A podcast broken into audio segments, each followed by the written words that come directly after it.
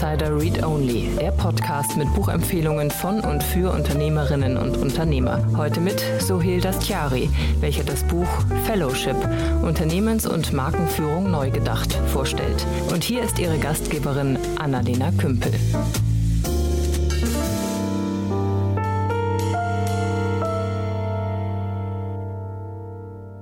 Vielen Dank und herzlich willkommen zur heutigen Folge von Read Only. Mein Name ist Annalena Kümpel und ich spreche heute mit Sohil Dastiari über sein Buch Fellowship. Sohel hat sich angeschaut, wie Unternehmen heute in dieser vernetzten Gesellschaft kommunizieren und wie sie kommunizieren können. Es ist mittlerweile möglich, mit Kundinnen, aber auch mit Mitarbeitenden als Fellows zusammenzuarbeiten und eine zweiseitige Kommunikation, eine stärkere Interaktion zu haben, in der einfach Kundinnen, aber auch Mitarbeitende eine viel größere und aktivere Rolle spielen. Und wir haben uns gemeinsam angeschaut, angeschaut, wie das aussehen kann. Wir haben über unglaublich viele Beispiele gesprochen. Er hat total viel parat und auch im Buch sehr, sehr viel bearbeitet. Das heißt, es ist eine kleine Best Practice Do's and Don'ts Folge und das finde ich super spannend. Sohel ordnet das Ganze auch sehr, sehr stark gesellschaftlich ein. Also wo kommt das her, aber auch welche Implikationen hat das? Damit schicke ich euch direkt ins Interview und wünsche euch ganz viel Spaß mit Sohel Dastiari. Hallo Sohel, schön, dass du da bist. Hallo. Wie geht's dir? Mir geht's gut, vielen Dank. Und dir? Fantastisch, alles wunderbar. Besser Start in den Podcast. Ja, super. Wir sprechen heute über dein Buch Fellowship, Unternehmens- und Markenführung neu gedacht. Und das Erste, was ich immer von meinen Gästen wissen möchte, warum und für wen hast du das Buch geschrieben? Naja, ich habe das Buch geschrieben eigentlich als, als, aus der Summe von Momenten in der Vergangenheit, wo, wo ich äh, Dinge gemacht habe und gearbeitet habe und wie das immer so ist, wenn man irgendwas verantwortet und es übers Ziel bringen äh, muss oder will, dass man dann im Grunde immer natürlich gedrängt ist, die Dinge so zu tun, wie man sie halt tut, damit man dann fertig wird oder damit man ein Ergebnis erzielt. Aber relativ oft hat man dabei ja so Gedanken, eigentlich hätten wir das ja ganz anders machen müssen oder eigentlich müsste das alles anders funktionieren oder die Umstände müssten anders sein. Und diese Art von Gedanken hatte ich über die Jahre ein paar Mal.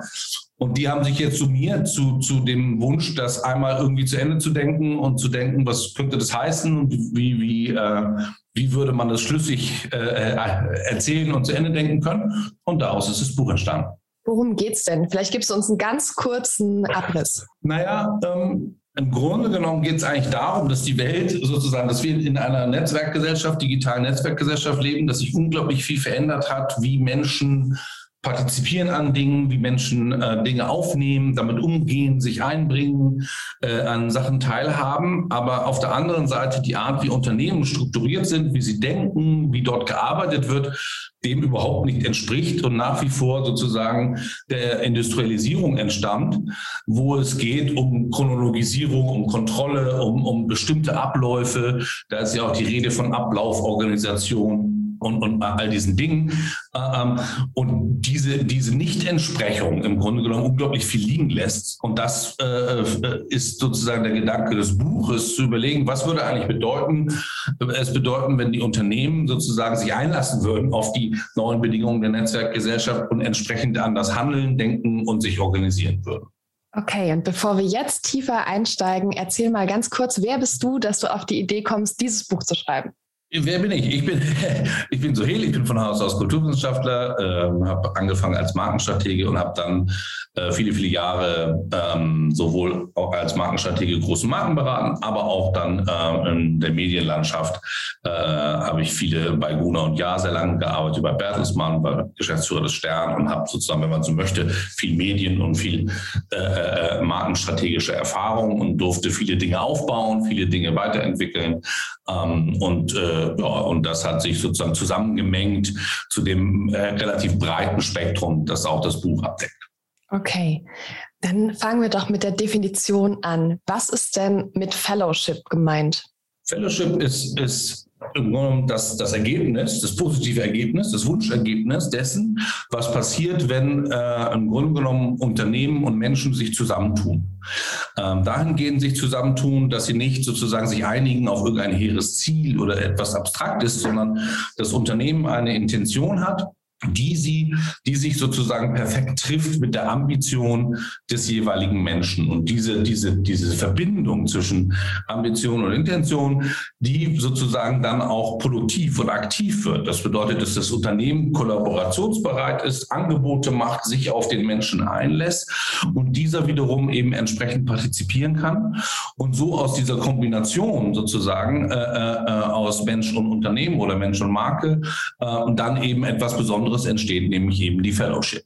Also eine Gemeinschaft, wenn man so möchte, äh, eine Gefolgschaft, äh, die äh, dasselbe Ziel verfolgt, aber eben aus völlig anderen Interessen. Also sozusagen das Unternehmen will Profit machen und will Dinge voranbringen, aber zugleich hat es verstanden, dass sie sozusagen dazu die Menschen brauchen und sie ihnen helfen können. Und der Mensch wiederum hat dann andere lebensbezogene Aspekte, die er darin verfolgt. Und so verbindet sich das, dass im Grunde genommen beide dasselbe Ziel verfolgen, aber aus anderen Gründen. Mhm.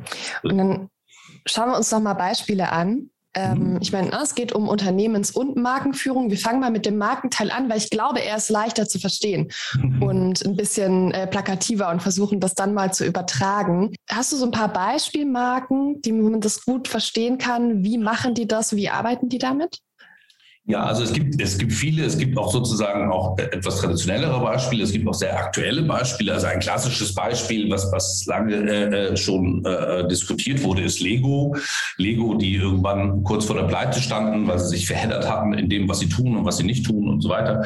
Und dann irgendwann beschlossen haben, einen Cut zu machen, alle Produkte wegzulassen und völlig neu sich zu besinnen auf ihr Kernprodukt. Und dann alle ihre Manager haben einziehen lassen in Kinderzimmern und dort auch übernachten lassen, was jetzt im Nachhinein ein bisschen merkwürdig ist, aber, aber äh, äh, äh, haben das getan und haben dann einfach mal den Kindern zugehört und dann äh, äh, gesagt, erzähl du mir mal, was wir machen sollen. Das ist vielleicht das plakativste Beispiel. Ja? Und dann kamen bestimmte Dinge raus. Ähm, es kam unter anderem raus, äh, dass das vor allem die Mädchen gesagt haben, wir finden die Figuren irgendwie doof und wir hätten gerne lieber andere Figuren und die sind uns zu eckig und bla bla bla. Und so ist dann zum Beispiel die Friends, die Lego Friends Serie entstanden oder ein sehr, wie ich finde, sehr plakatives plakatives, schönes Beispiel ist, dass sie gefragt haben, was ist eigentlich, sie haben einfach auf der ganzen Welt das ja durchgeführt und immer gefragt, was ist eigentlich so ein Held, was ist eigentlich so die tollste Figur? Und da kam auf der gesamten Welt einstimmig heraus, dass irgendwie fast jedes Kind, egal Kultur oder was auch immer gesagt hat, diese Ninjas, die sind immer richtig cool. So. Ninjas scheint also irgendwie ein kulturübergreifender Wahnsinnsheld zu sein. Und so ist dann eben auch Ninja Go entstanden. Äh, ähm, nicht besonders kreativer Name, aber Ninja Go aus dem Ninja heraus. Und so sieht man, wie sozusagen im Grunde genommen dann äh, zusammen ja, dieses Ding entwickelt wurde. Und so gibt es viele, viele Beispiele, bis hin vielleicht jetzt ein aktuelleres, plakatives Beispiel ist äh, Peloton. Peloton auch sehr schönes Beispiel, wo eigentlich deutlich wird, dass die Fellows, wie ich sie nenne, also die Menschen, die sozusagen nah an dem Produkt sind und sich als Teilhaber fühlen und mitmachen wollen, eigentlich dann Teil des Produktes werden. Ja, weil Peloton stellt ein Fahrrad her, sehr teures, sehr schön designtes Fahrrad, was dann aber sozusagen verbunden ist und dass man eben äh, äh, daran teilhaben kann, dass man Fahrrad fährt und zugleich live verbunden ist mit anderen Menschen auf der Welt, die das tun und eben auch einen Instructor hat in New York City, der da sitzt und einen Kurs macht, den man auch auf YouTube folgen kann und der dann sagt, so Hehl in Hamburg, jetzt nicht langsamer werden, ja, und sozusagen einen anspricht und das ist im Grunde genommen die Erfahrung. Das bedeutet, die Erfahrung ist nicht das Produkt selber äh, oder das tolle Design oder was auch immer, sondern es ist im Grunde genommen die Gruppenerfahrung mhm. der Fellows. Äh, insofern ist auf einmal der Fellow das Produkt. Ja? Mhm. So, so gäbe es, äh, ähm, und lustigerweise bezeichnen die sich auch als äh, Content, also Peloton selber nennt sich Content Company und nicht Gerätehersteller, sondern die nennen so, weil sie verstanden haben, dass das im Grunde genommen ihr USP ist. Sie rekrutieren aus den Teilnehmern dann wiederum diese Super-Instructor, die dann zu äh, bekannten Figuren aufgebaut werden. Und sie haben verstanden, dass das ihr Asset ist, dass das sozusagen äh, ihr, ihr im Grunde genommen Geschäftsvorteil ist. Und es ist äh, dramatisch erfolgreich äh, äh weltweit äh, aus diesem Gedanken kommt. Mhm. Okay, ja, bei Peloton bin ich auch total froh, dass wir keinen Platz dafür haben, weil ich weiß, ich hätte sonst schon längst so ein Ding gekauft, aber ich fahre nicht so gern Fahrrad. Das sieht auch als Laufband jetzt, muss man sagen. Insofern die Ausrede fällt weg. Dafür habe ich zum Glück auch keinen Platz. Okay, verstehe. Das ist auch größer, stimmt. Okay, das heißt, ähm, wir haben hier Marken, die in ihrem in ihrem Markenaufbau total intensiv mit ihren Kundinnen und Kunden interagieren. Was ist denn der Unterschied so zum klassischen Fan? Weil du sprichst ja auch über Sport ähm, in, deinem, in deinem Buch. Mhm. Und ich hätte jetzt dieses Fantum, ich wohne in Bonn, das heißt direkt äh, neben Köln. Und mhm. der FC hat ja wirklich, wirklich super, super treue Fans. Und im Kölner Zoo steht dieser ähm, Geißbock rum und so. Also mhm. ne, da ist die, finde ich, die Interaktion total krass. Also dieser Verein zieht sich durch die ganze Stadt, aber die Leute würden sich ja als FC-Fans ähm, bezeichnen. Was ist der Unterschied? Ja, also Fans, das ist eigentlich nur eine sprachliche Unterscheidung. Also Fans im Sport, das ist natürlich auch nochmal fließend, aber ich, ich äh, unterscheide auch im Buch sozusagen Fan, weil Fan von der Definition her sozusagen eher so, so ein kreischender Mensch vor einer Bühne ist, also der, der äh, in Ohnmacht fällt, wenn er ein, ein, ein, ein T-Shirt entgegengeworfen bekommt. Also sozusagen in der Definition ist Fan also eine bedingungslos folgende Person sozusagen. Die nehmen wir zur Seite. Insofern wäre, wenn man diese Person auch beim ersten FC Köln raut, ich glaube, da gibt es ein paar, aber die heraussortiert, dann bleiben noch eine Menge Menge äh, äh, sozusagen äh, übrig, die ich jetzt Fellows nennen würde. Es geht aber eben darum, und insofern ist ja auch Fußball oder Sport allgemein ein gutes Beispiel, dass praktisch äh, äh, die Menschen sich als, als Teilhaber von etwas begreifen. Ja, also dass sie sagen würden, das gehört auch ein bisschen mir. Und das kennen wir aus, aus Parteien oder das, also politischen Parteien oder wir kennen es aus eben äh, ähm, Fußballclubs, vor allem im Sport. Ja, und ich glaube halt, dass das mehr und mehr auch ein Kriterium für Unternehmen. Und beim Fußball ist es halt ganz, ganz eindeutig, dann äh, sagen dann sozusagen, ich bin ein Geißbock. Äh, äh, ja, oder ich bin ein Adler ja, äh, oder so etwas. Und vor allem Amerikaner sagen, I'm a Seahawk. Ja, äh, ähm, ähm, genau, die Amerikaner machen das stärker als wir noch. Ne? Also ich meine, hier ja, wobei, lässt also sich ich, das FC-Logo tätowieren. Das ähm. stimmt, aber ich lebe in Hamburg, da ist schon relevant, ob man eine Rothose ist oder ein braun-weißer. Äh, mhm. Ähm, ich bin übrigens ein braun-weißer, aber, aber äh, das ist etwas sozusagen, wo man sieht, das ist, man ist ja auch anders involviert, man ist anders wütend ähm, bei Pauli zum Beispiel gab es ja immer Spendenaufrufe und all solche Dinge, wie sofort Menschen bereit sind, das zu tun. Ähm, ähm, da, da, sieht man sozusagen, das ist eine gute Fellowship sozusagen. Und die kann auch negative Effekte haben in dem Moment, wenn man das falsch bedient, ja, äh, äh, wenn man wenn man vielleicht das zu stark macht und so weiter, oder wenn man das ignoriert, was man ganz schön gesehen hat jetzt an der Super League Problematik, die ja, äh, die ich auch im Buch beschreibe, äh, ähm, wo ja einfach mal Menschen mit ganz viel Kapital, vier Milliarden Euro, sich überlegt haben, wir machen eine neue Liga. Fußball. Ich, äh, Für alle, die es nicht mitbekommen haben, wir holen die Leute mal kurz ab. Ja, äh, ähm, und dann vergessen haben, dass die Menschen irgendwie aber dazugehören und dass ihnen das auch gehört. Und dieses Projekt ist, glaube ich, nach drei Tagen gescheitert und wurde zwei Jahre vorbereitet und hatte vier Milliarden Kapital. Also da sieht man ganz schön, was passiert, wenn man, wenn man das ignoriert. Mhm. Und ich meine, du setzt es ja alles auch in so einen gesamtgesellschaftlichen Kontext. Diese Form von Interaktion mit einer Marke, mit einem Unternehmen.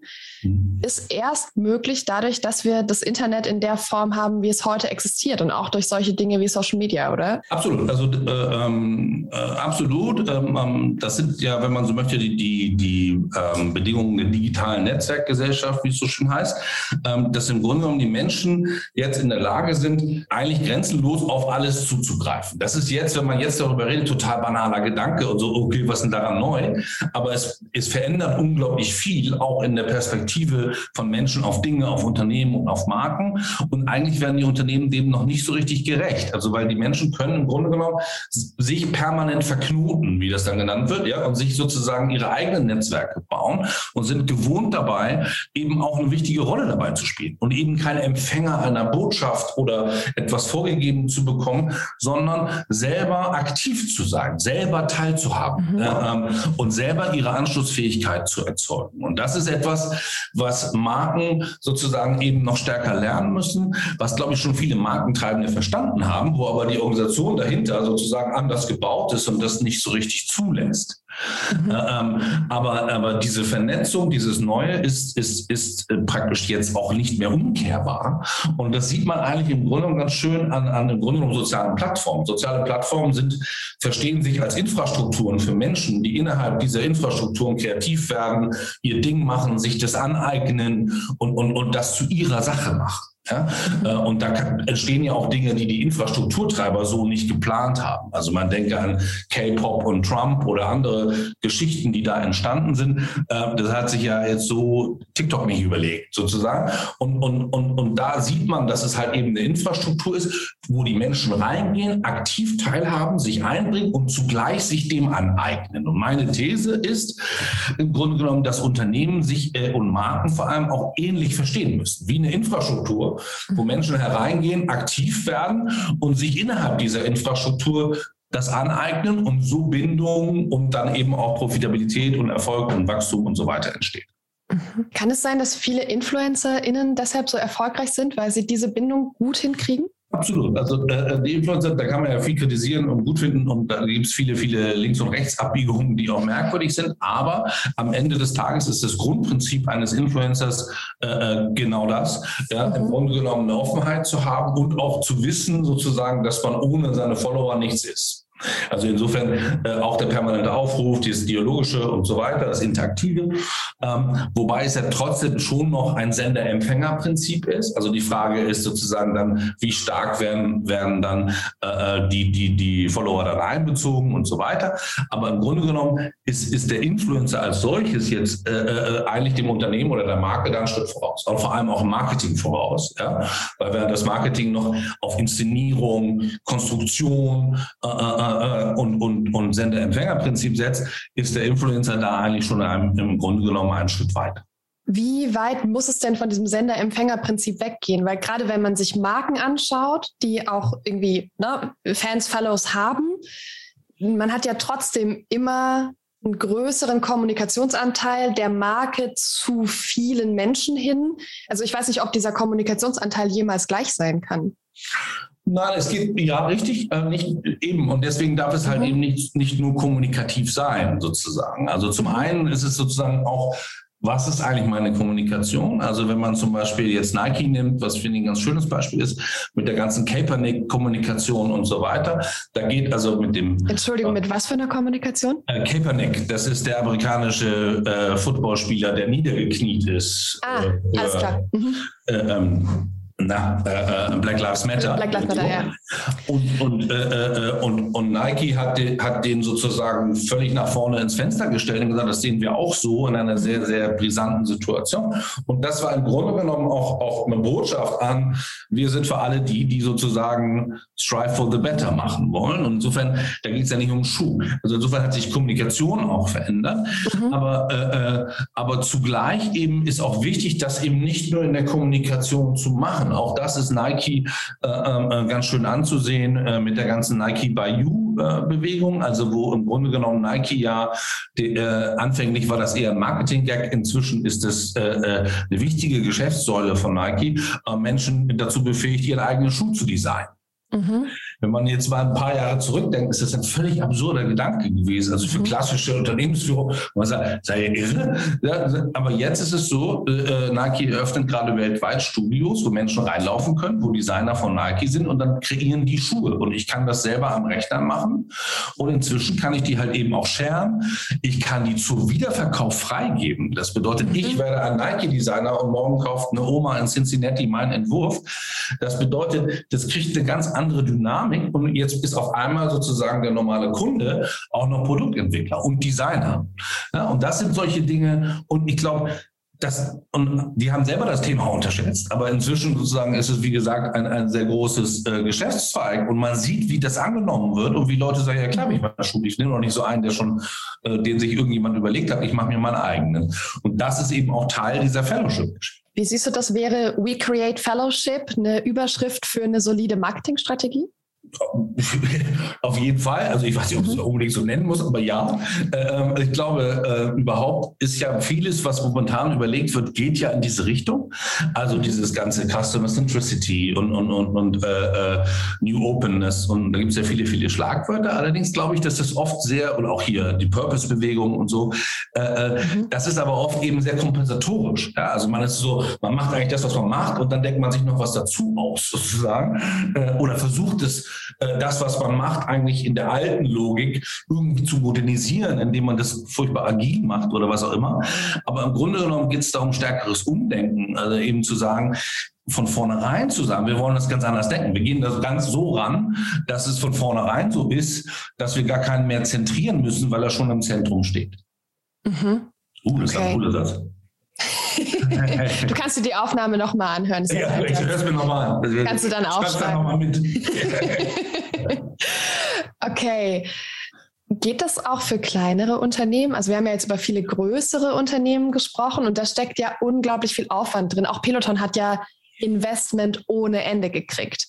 Kann ich mhm. das auch als solider Mittelständler machen oder als Startup, das vielleicht noch nicht viel Geld bekommen hat und vielleicht auch nie viel Geld bekommen wird. Es gibt ja genug ähm, Marken, die gar nicht so investmentaffin sind. Ja, ähm, ähm, die, die Frage wird oft gestellt und lustigerweise ist die Antwort total und viel, viel besser. Also weil ich natürlich in einem lokaleren Kontext oder in einem abgeschnitteneren, klareren Kontext, sagen wir mal so, ähm, viel besser in der Lage bin, Leute mit einzubeziehen. Ja, äh, wir sehen ja auch, dass es viele, viele Marken gibt, die gerade ihre Stärke da herausbeziehen. Also im Buch nenne ich zum Beispiel Fritz Cola, ähm, was mhm. aus Hamburg kommt, sogar sozusagen aus dem äh, lange Reihe, also sozusagen homosexuellen Milieu. Und, und da entstanden ist mit einer großen, großen Unterstützung sozusagen und dann eine super äh, äh, Karriere hingelegt hat als Marke, wenn man so möchte.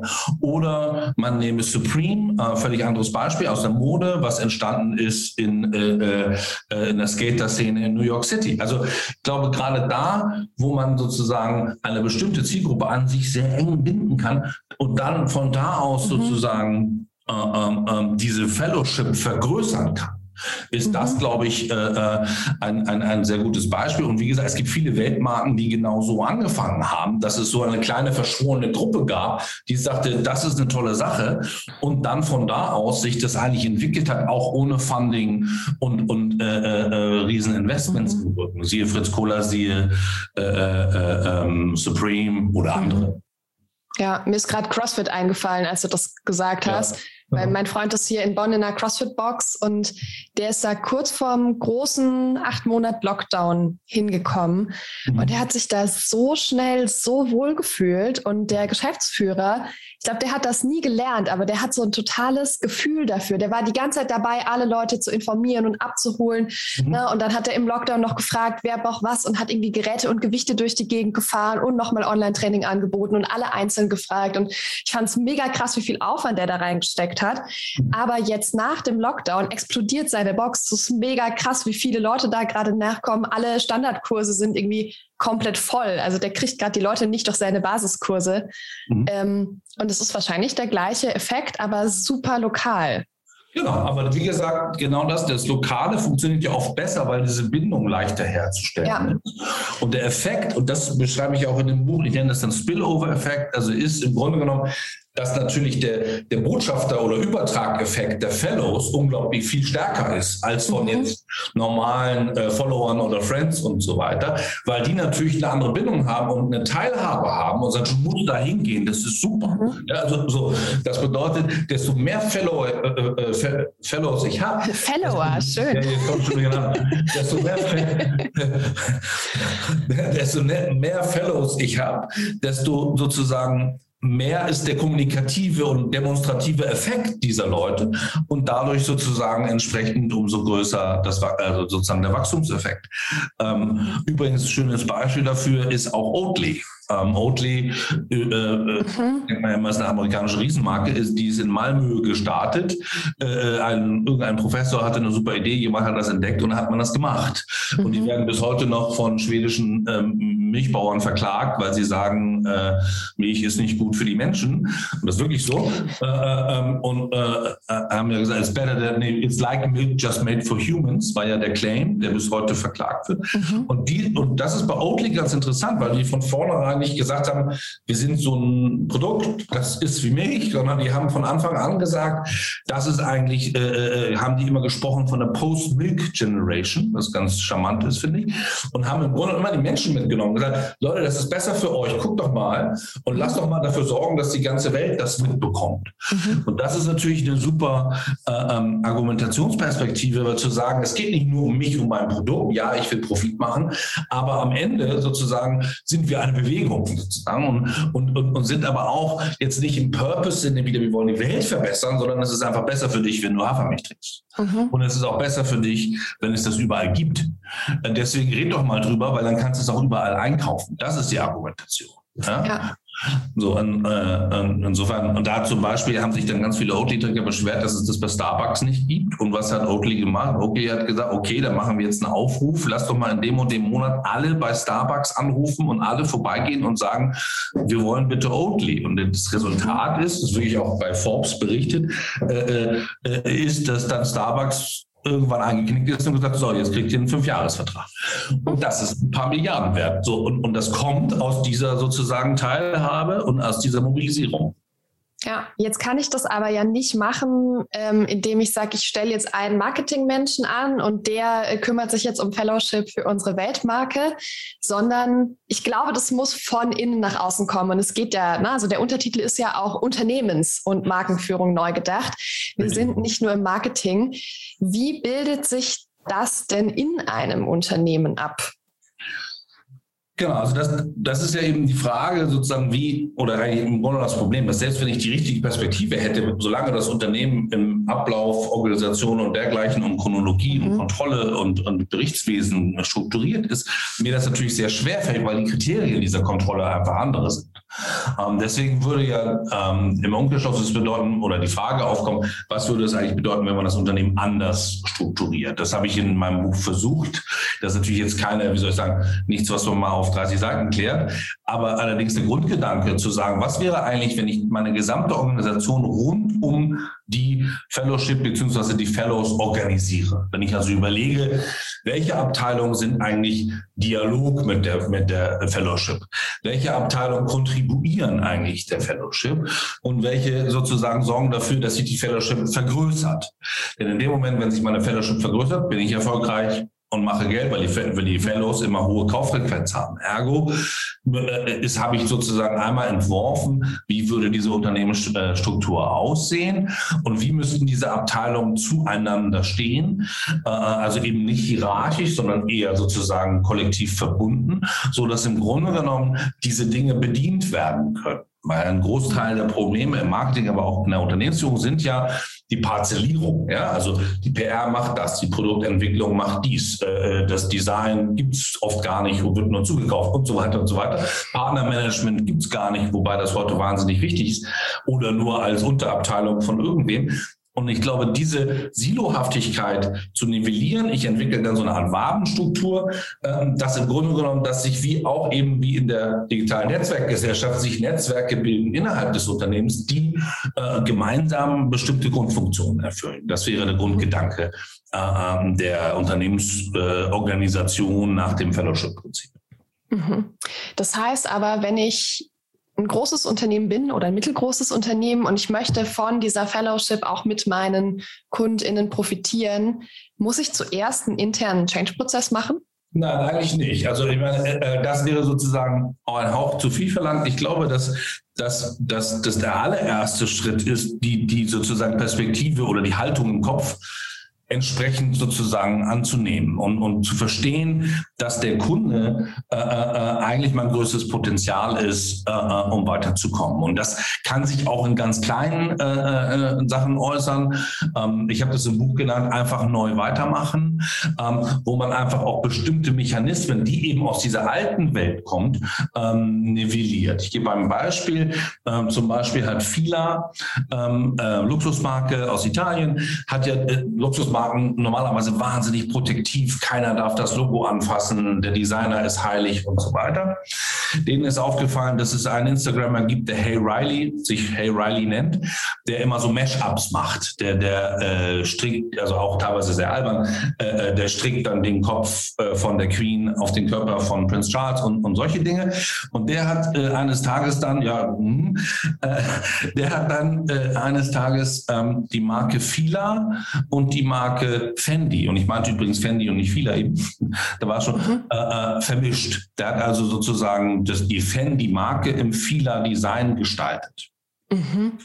Ähm, das fanden die dann erst ganz doof äh, und dann aber total cool, weil sie gemerkt haben, es hat ein unglaubliches Echo ausgelöst. Und inzwischen gibt es sozusagen eben die, wie man das in der Mode nennt, die Capsule Collection und inzwischen auch äh, etablierte Submarke von Fendi, die eben diese sozusagen Sports Collection ist, wo das Fendi-Logo im Fila-Design gestaltet ist.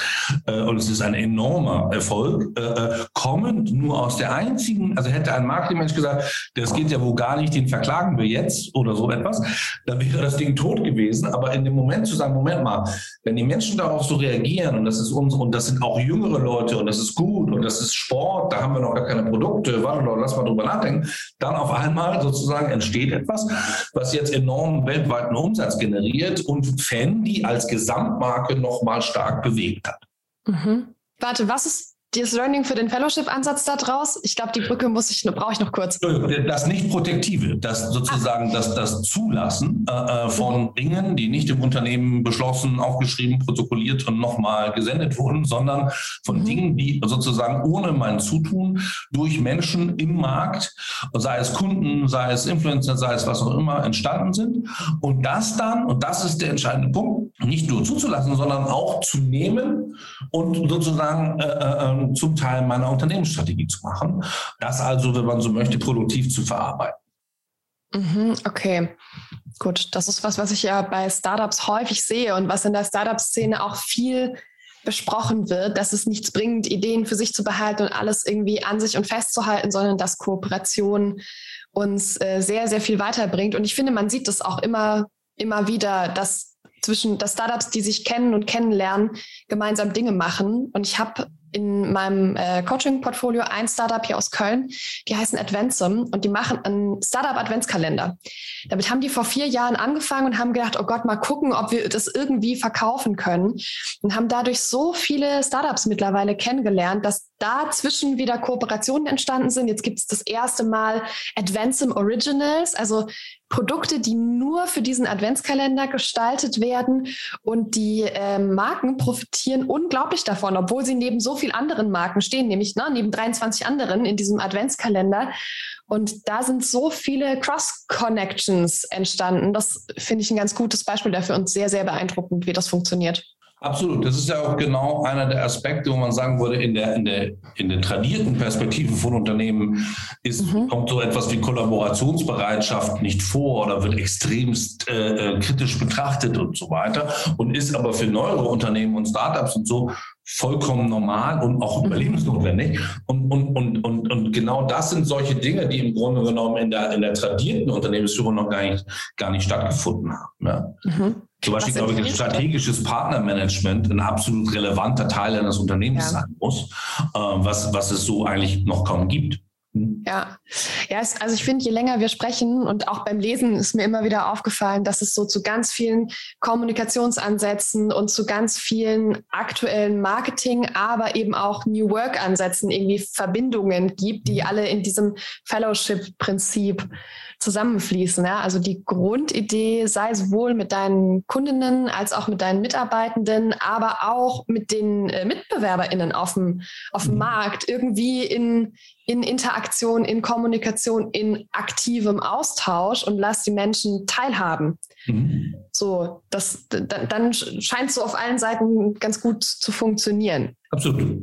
Was empfiehlst du denn, ähm, weiß ich nicht, GründerInnen oder GeschäftsführerInnen, wenn sie in diese Richtung gehen wollen? Was sind so erste Schritte, erste Gedanken? Naja, ich glaube, also prinzipiell ist es ja eine Frage, also erstmal des Austausches. Also viele mhm. machen ja ihr Ding und haben eine Vision und machen das lange, lange vor sich hin.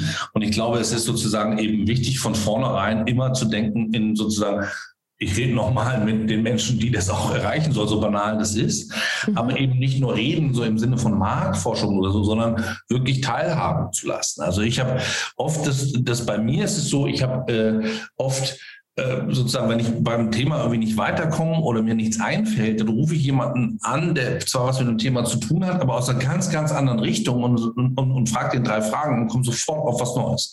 Ähm, und ich glaube, dass das etwas ist, diese Logik von wir sind das Unternehmen, aber wir machen es eigentlich für die Menschen, sozusagen, wenn wir es aber für die Menschen machen, dann müssten wir eigentlich permanent mit denen im Austausch sein und eigentlich permanent die bei uns neben, da dran sitzen haben.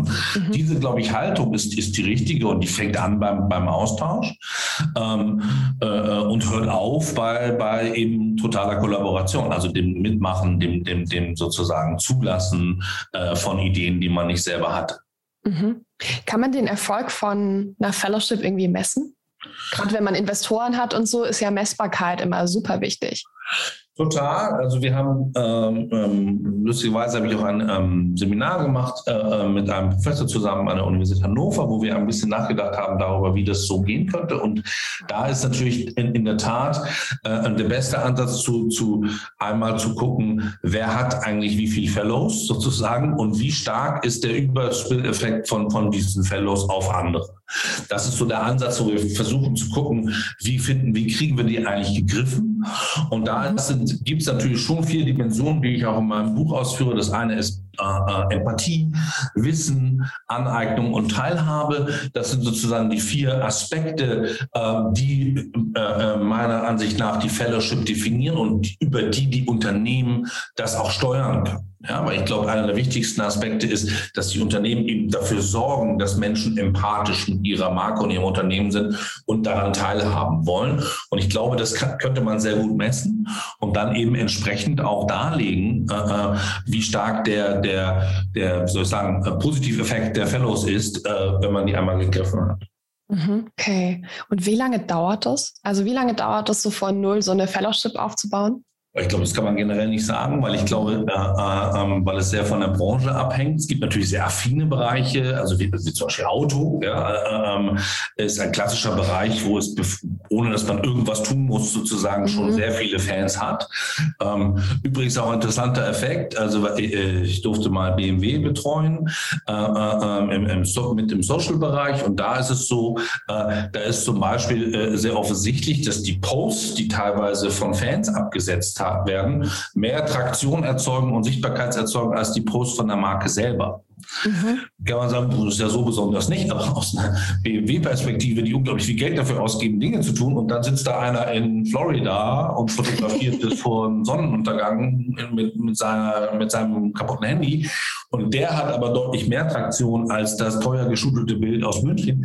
Das ist natürlich etwas, äh, äh wo man sagen muss, aha, da passiert also was, was ich nutzen kann und was da entstehen kann. Insofern, äh, ähm, glaube ich, gibt es aber immer schon Leute, die nah an der Marke sind, die werden nur nicht auch als solche angesprochen. Ich glaube auch, dass es in Marken, die nicht so affin sind, trotzdem ja Leute gibt, die sagen, das bestimmt zwar nicht mein Leben, aber auf die schwöre ich und ich habe da meine Gründe und das ist so und so. Und die auch abzuholen, ist ja der erste Teil dessen. Also überhaupt zu schauen, wer sind die, wie, wo sind die, wie kann ich mit denen kommunizieren, ist ja oft etwas, was, was gar nicht betrieben wird, weil vielleicht auch gar nicht davon ausgegangen wird, dass es das geben könnte. Ja, ich glaube auch, dass jede Marke das haben kann. Äh, natürlich auf unterschiedlichen Involvement Levels, aber schon jede Marke eben auch, sonst würde sie auch gar nicht existieren, Leute hat, die stark involviert sind, ohne dass sie vielleicht als solche angesprochen oder genutzt werden. Und die stärker zu nutzen, die stärker einzubinden, äh, ähm, ist eben Teil dessen, die Fellowship zu erzeugen. Mhm, gut, okay. Und das kann von bis ich meine, bei einer kleinen, kleinen Gruppe, wenn ich lokal bin, geht das wahrscheinlich schneller, als wenn ich eine Weltmarke habe wie Nike.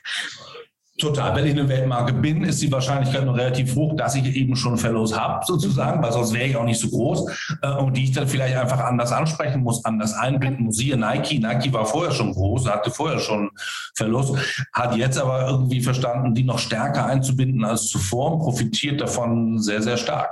Ja? Mhm. Wir sprechen schon länger als eine halbe Stunde darüber. Es ist unglaublich, wie schnell die Zeit rumgeht. Ich habe tatsächlich auch die Fragen gestellt, die ich gerne stellen wollte. Hast du noch was, was dir am Herzen liegt? Nö, ich glaube, ich habe äh, ganz, ganz gut alles so erzählt. Also vielleicht ein Punkt ist noch in der Führung. Also ich finde, das ist noch mhm. etwas, was so ganz relevant ist, weil ja auch viel Führung ja momentan ein Thema ist, was viel beschrieben mhm. wird. Und da äh, habe ich einfach mal sozusagen die Fellowship-Kriterien, die ich entwickelt habe und die Logik und die Mechanismen, wie man mit seinen Kunden äh, umgehen würde, einfach angewendet nach innen.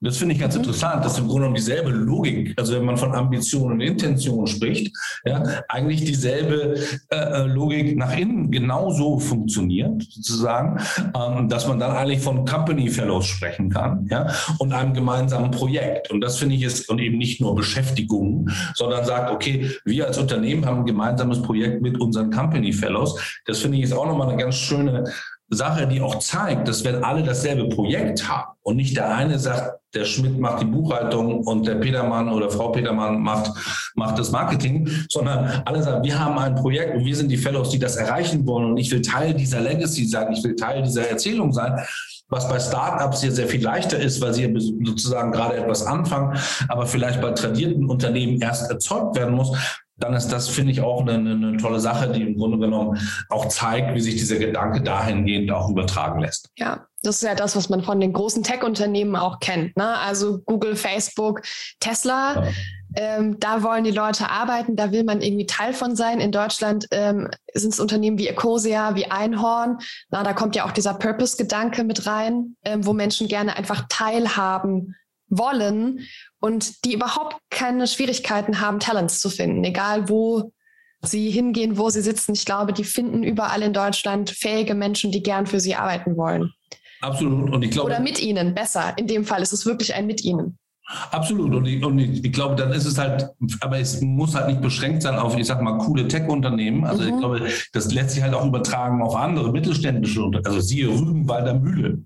Ja? ja. Ein oft belächeltes Unternehmen, was jetzt in der veganen äh, äh, äh, Lebensmittelherstellung führend ist, kommend aus, ich bin ein Wursthersteller und die haben das verstanden, die haben das überführt, die haben ihre Leute mitgenommen und die haben entsprechend eine Fellowship aufgebaut, die sozusagen sogar von Fleisch zu fleischlos wechselt. Ja? Und das ist, äh, äh, ähm, finde ich, auch ein Beispiel dafür, dass es nicht immer technologiegetrieben und, ja. ganz modern sein muss. Ja, das stimmt. Sohel, vielen, vielen Dank für den Input und für deine Zeit. Sehr gerne. Sehr schön. Wir sehen, hören uns bestimmt noch mal irgendwann wieder und äh, bis bald. Danke dir, große Freude.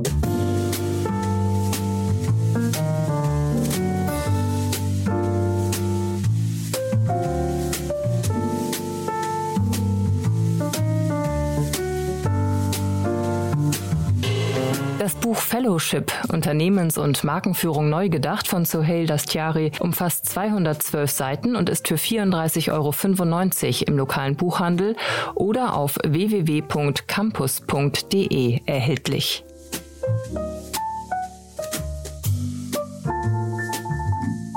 So, das war's schon für heute. Das war das Interview mit Sohel Dastiari. Ich hoffe, ihr habt was mitgenommen und ihr hattet wie immer ein bisschen Freude beim Hören. Wir hören uns am kommenden Sonntag und ich wünsche euch eine fantastische Woche. Bis dann.